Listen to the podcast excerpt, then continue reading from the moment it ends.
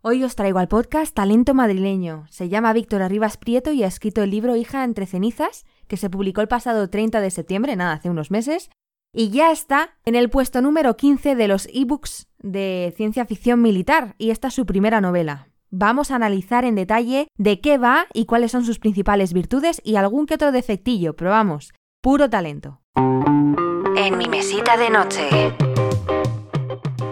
Da gusto encontrarse con jóvenes emprendedores de nuestro país y la verdad es que Víctor Arribas Prieto se ha currado y mucho este libro. Y no solo el libro, también se ha currado mucho la publicidad. Tiene una web que podéis visitar eh, dedicada a esta saga que se llama Ashborn en inglés, bueno, hija de las cenizas. Y además una web personal en la que aparece, bueno, que se dedica a estudiado periodismo y comunicación audiovisual y ha trabajado en mil proyectos. Y este es el primer libro que publica en Amazon. Tiene 479 páginas, ¿vale? Y lo impresionante de todo esto es que a pesar de que es la primera vez que publica, es un libro muy consistente. ¿A qué me refiero? Que la estructura está muy pensada y de verdad está muy bien hecha.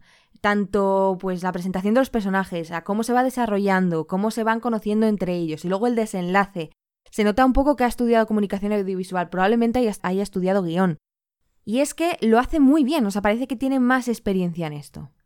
Y además tiene unos giros de guion que a mí me sorprendieron porque es verdad, y aquí entro un poco en lo que creo que podría mejorarse porque potencial tiene de sobra, y es que yo le pediría que no tirara tanto por personajes demasiado manidos, demasiado estereotipados. Y me da pena porque es verdad que los personajes tienen cositas ya muy utilizadas o muy típicas del género de la aventura, pues tres amigos que se conocen, de muy diferentes estratos sociales, y luego hay un triángulo amoroso, que por cierto, yo esto lo he odiado un poco en la, novela, bueno, en general no me gustan mucho. Y da pena, ¿no? Porque uno al final piensa, a ver, hay demasiados elementos o unos cuantos que recuerdan a, mm, bueno, a las novelas de aventuras o de ciencia ficción que ya hemos leído y como que no aportan nada nuevo y, ves que este, que este escritor tiene capacidad para crear cosas únicas y también lo demuestra con los giros estos. Que yo iba a la cuestión, como uno ve mm, patrones, pues piensa que conforme avanzan los capítulos que ya lo tiene, que ya está resuelto. Pues esto casi es una fórmula matemática que pues con las mm, modas que hay ahora, que si las distopías y tal, pues A, B, C y D y ya está, producto de éxito, ¿no?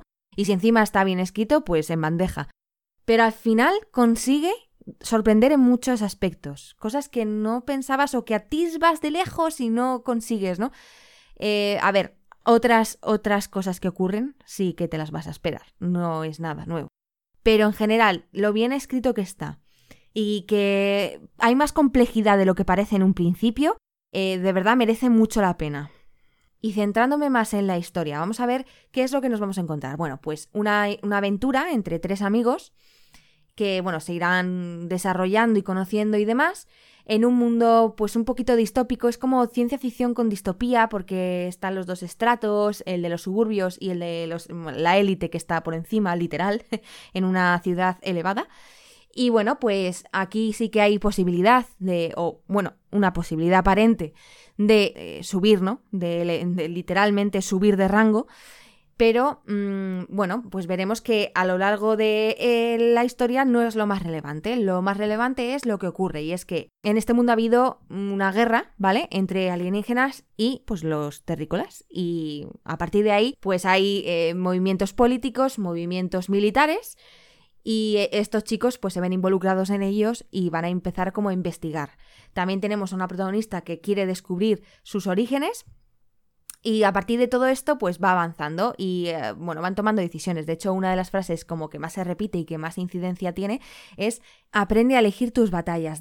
Al fin y al cabo, el trasfondo es una lucha entre el bien y el mal. Hay una frase también que dice todos los villanos son héroes desde su punto de vista. Y aquí vemos como los dilemas que se van que se van encontrando los personajes y cómo los van resolviendo y bueno, es muy interesante también porque al final también nuestra vida está lleno de eso, de, momentos en los que uno quiere hacer algo, pero tiene que mm, renunciar en pos de un bien mayor. Y esto también es una enseñanza que me ha gustado del libro. Os voy a leer una frase, bueno, un párrafo, pero no es ningún spoiler, ¿eh? es simplemente una reflexión. Dice, En el mundo siempre habrá sombras y causas por las que luchar. Puedes tratar de resolverlas todas al mismo tiempo y dejar que te destruyan sin conseguir nada.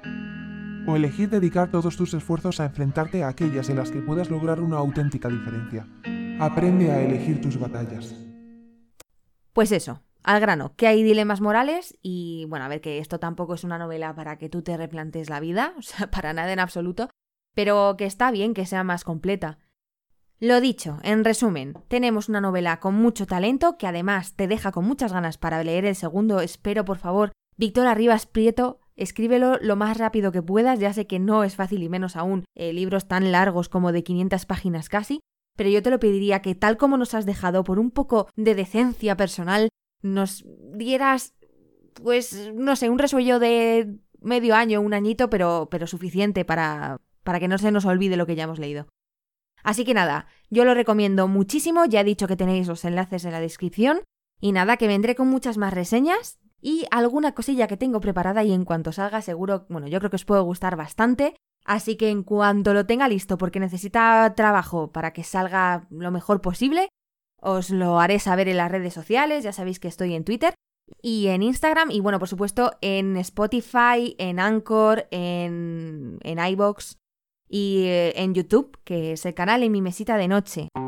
Mucho ánimo con la semana que queda y recordad, el mundo ya es suficientemente deprimente como para no aprovechar la mejor vía de escape, la literatura.